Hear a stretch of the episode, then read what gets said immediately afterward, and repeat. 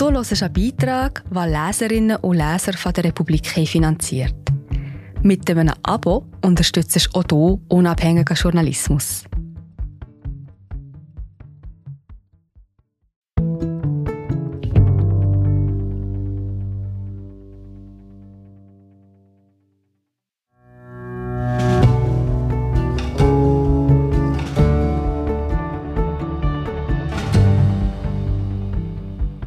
Sanktionen haben kaum einmal Kriege beendet, sondern sie oft befeuert. Wie werden sie in Putins Russland wirken? Gut möglich, dass der Schuss schon wieder nach hinten losgeht. Eine Geschichte der Enttäuschung. Eine Analyse von Elia Blühle. Gelesen von Patrick Wenetz. Kugelschreiber scheinen so viel sauberer zu sein als Bajonette, und sie können vom Laien mit so viel weniger Anstrengung, so viel weniger Bewusstsein für die Konsequenzen gehandhabt werden. William Arnold Foster, britischer Offizier, Politiker und Schriftsteller, 1920 im Magazin Foreign Affairs. Ilya Matvev, ein Politikwissenschaftler aus St. Petersburg, fasste kürzlich die ökonomische Situation Russlands in einem Satz zusammen, dem es nichts hinzuzufügen gibt. 30 Jahre wirtschaftliche Entwicklung sind im Eimer. Die Reaktionen auf die russische Invasion der Ukraine, diesen Völkerrechtsbruch, kam wuchtig und zertrümmerte der russischen Wirtschaft auf der Stelle die Knochen. Noch nie wurde eine Großmacht mit so harten Wirtschaftssanktionen belegt wie Russland in den letzten Wochen. Vielen reicht das aber noch nicht. Der allgemeine Tenor lautet, je mehr, je drakonischer und breiter die Sanktionen gegen Russland, desto besser. Und der französische Wirtschafts- und Finanzminister Bruno Le Maire rief unlängst einen wirtschaftlichen und finanziellen Krieg gegen Russland aus.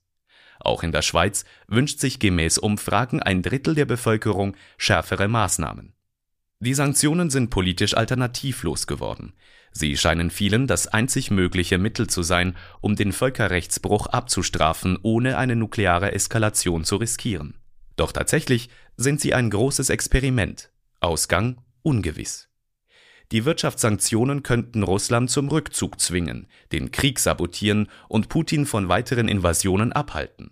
Möglich, vielleicht sogar wahrscheinlich sind aber auch andere Szenarien, nämlich Isolation, Wut, Verarmung und antiwestlicher Fundamentalismus, nicht nur in Russland, sondern auch anderswo.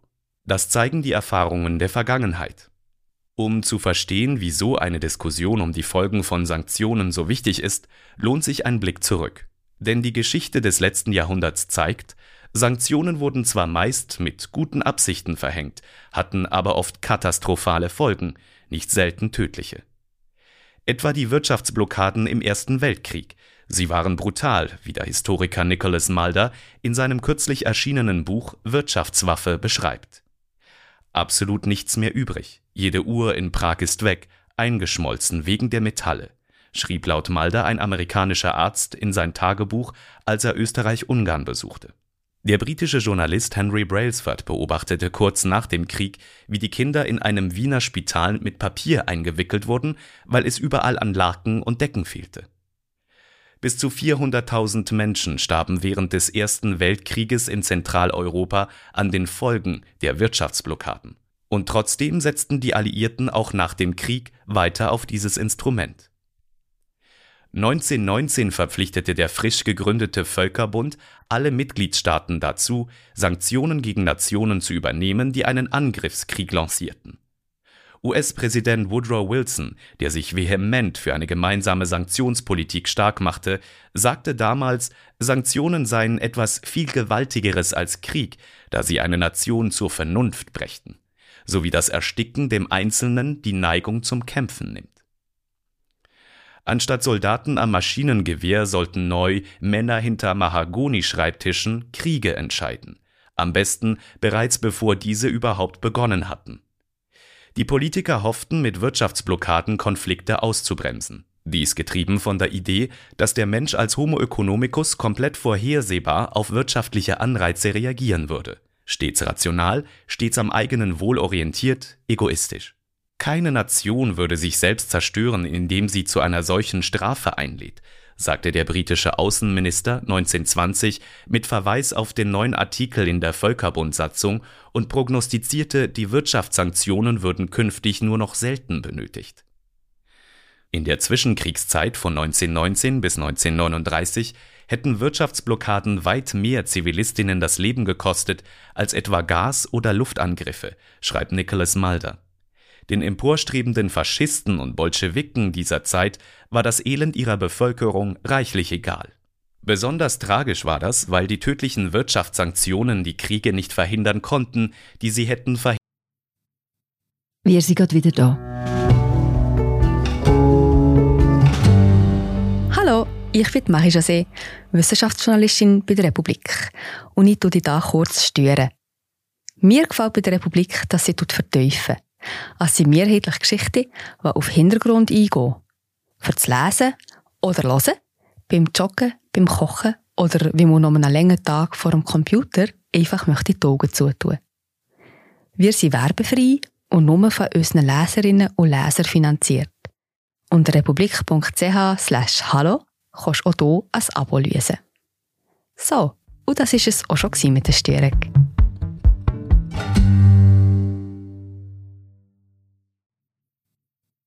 Hindern sollen. Etwa 1935, als der italienische Diktator Benito Mussolini in Äthiopien einmarschierte. Der Völkerbund schnitt Italien komplett von der Weltwirtschaft ab und scheiterte gewaltig. Das faschistische italienische Regime ließ Hunderttausende Menschen massakrieren und unterwarf das Kaiserreich Abessinien innerhalb weniger Wochen, trotz der Sanktionen.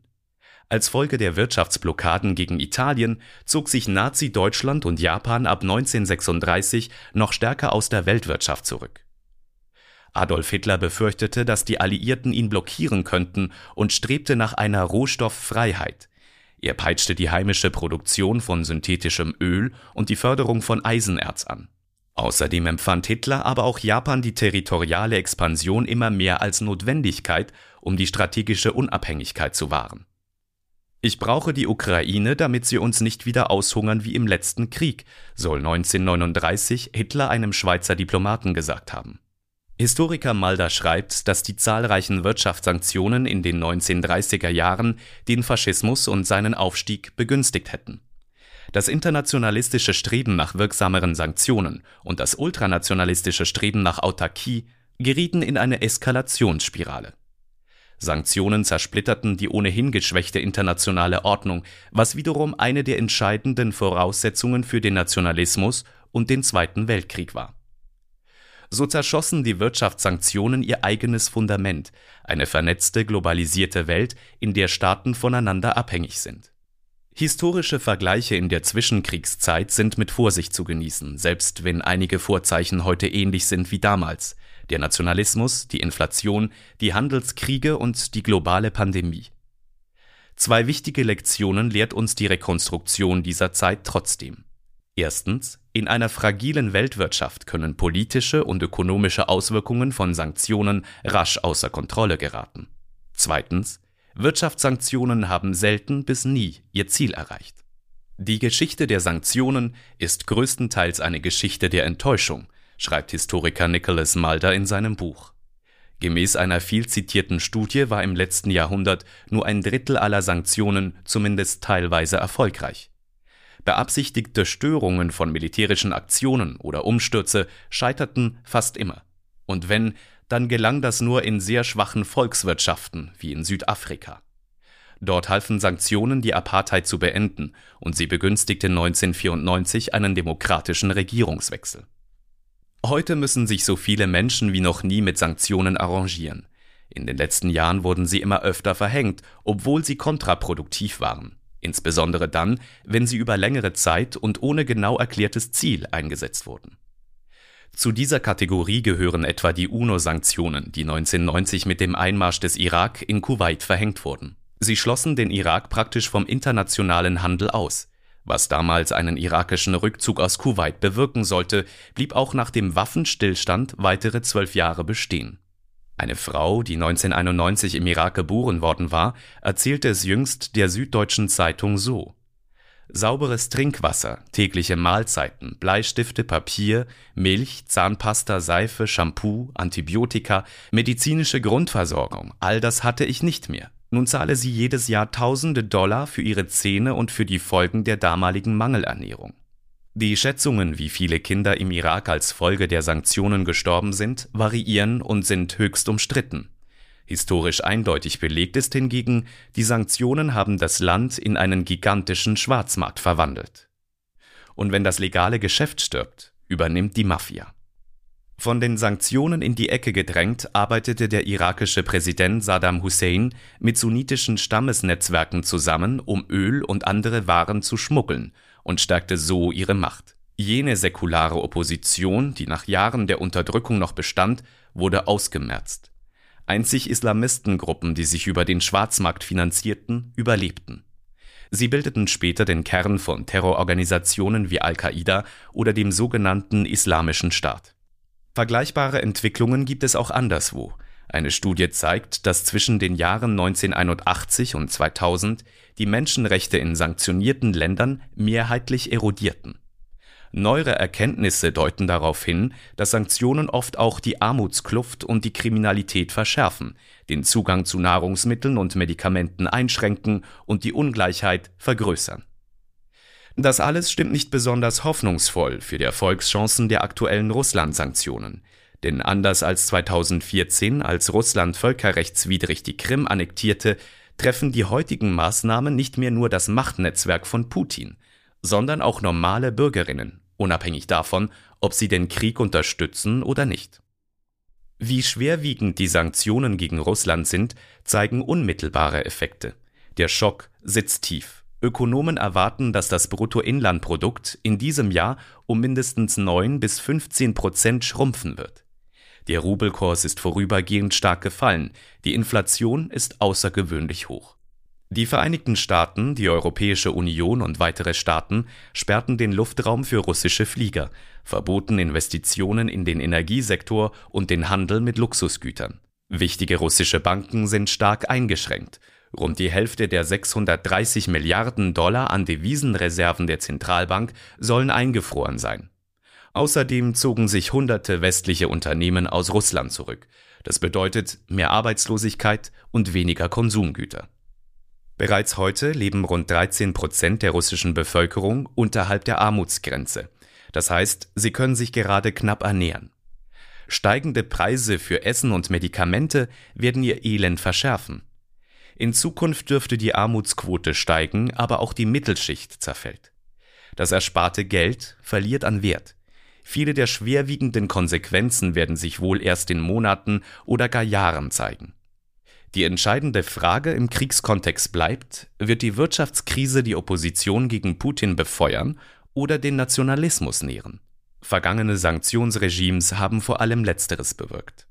Eine Untersuchung ergab, dass Sanktionen die Machtverteilung in Ländern oft stark verändern, paradoxerweise zugunsten des totalitären Regimes. Der Autoritarismus gedieh oft blendend unter strengen Wirtschaftssanktionen. Dafür gibt es hauptsächlich drei Gründe. Erstens machen Sanktionen die Bevölkerung noch abhängiger vom Regime.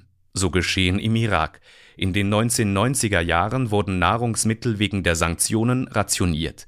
Wer nicht kooperierte, musste hungern. Das sei der Traum jedes Geheimpolizisten gewesen, schrieb der Journalist David Reeve. Zweitens ist es ein Mythos zu glauben, existenzielle Not würde in autoritären Staaten einen Umsturz befeuern. Darauf haben zum Beispiel Regimegegner im Iran immer wieder hingewiesen. Wer um das eigene Überleben kämpfen muss, hat keine Zeit für die Revolution. Drittens bricht durch die Verhängung von Sanktionen oft die intellektuelle und wirtschaftliche Elite weg. Wer keine Perspektive mehr hat, flieht. Die Zivilgesellschaft zerbricht. All das isoliert nicht nur das Regime, sondern auch die Bevölkerung. In einem autoritären Staat, in dem die Medien und die sozialen Netzwerke kontrolliert werden und der antiwestliche Reflexe historisch eingeübt hat, ist es für Putin leicht, die Schuld für alles Leiden den Sanktionen zuzuschieben. Denn je abgeschotteter die Gesellschaft ist, desto einfacher hat es die Propaganda. Isolation ist der fruchtbarste Boden für Terror und immer sein Resultat, schrieb Hannah Arendt in Elemente und Ursprünge totaler Herrschaft. Es sind heute dieselben Gründe, die gegen breite und harte Wirtschaftssanktionen sprechen, wie in den 1920er Jahren, als Winston Churchill, noch Kriegsminister, eine Blockade der Sowjetunion und Deutschland ablehnte. Ansonsten, sagte er, hungern wir alle in den Bolschewismus. Im heutigen Russland müssen die Menschen zwar aufgrund der Sanktionen nicht verhungern, aber sie werden dadurch kaum freier und weniger nationalistisch. Kommt hinzu, nicht nur in Russland, sondern auch anderswo auf der Welt bezahlen die Menschen einen hohen Preis für die Wirtschaftssanktionen. Nach Ankündigung des zweiten Sanktionspakets, der Sperrung des Bankenkommunikationsnetzwerks SWIFT und dem Einfrieren von Zentralbankreserven schossen die Preise für Rohöl, Erdgas, Weizen, Kupfer, Nickel, Aluminium und Düngemittel in die Höhe. Die ukrainischen Häfen wurden geschlossen und internationale Unternehmen meiden russische Rohstoffexporte. Es droht ein Mangel an Getreide, Metallen und der Preisschock treibt die globale Inflation an. Ein allfälliger Öl- und Gasboykott durch die großen europäischen Volkswirtschaften würde die Turbulenzen noch einmal beschleunigen. Krieg in der Ukraine bedeutet Hunger in Afrika, warnte jüngst die Direktorin des Internationalen Währungsfonds Kristalina Georgieva. Die Schuld für den Völkerrechtsbruch und die Folgen für die ukrainische Bevölkerung und auch Menschen anderswo tragen allein jene, die den Angriffskrieg befahlen und mittragen, die russischen Regierungsmitglieder. Dieser Völkerrechtsbruch und auch die offensichtlichen Kriegsverbrechen in der Ukraine erfordern eine Reaktion der internationalen Gemeinschaft. Julia Grauvogel, Politikwissenschaftlerin und Sanktionsforscherin am Leibniz-Institut für globale und regionale Studien in Hamburg, sagte denn auch, die schnell getroffenen Maßnahmen gegen Russland seien ein gutes Beispiel dafür gewesen, wie Regierungen auf kriegerische Aggressionen reagieren sollten. Das Signal war glaubwürdig, weil das Sanktionsbündnis sehr breit aufgestellt ist und in Kauf nimmt, dass es die eigenen Volkswirtschaften trifft, so Grauvogel. Das sei definitiv keine Schönwetterpolitik.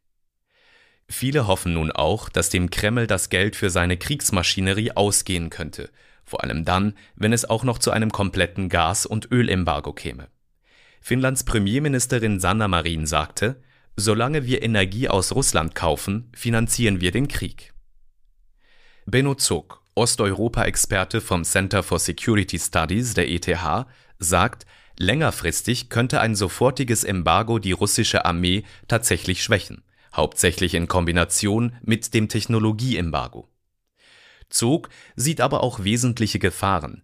Einerseits werde Putin die fehlenden Gelder für die Armee bei der Bevölkerung absparen.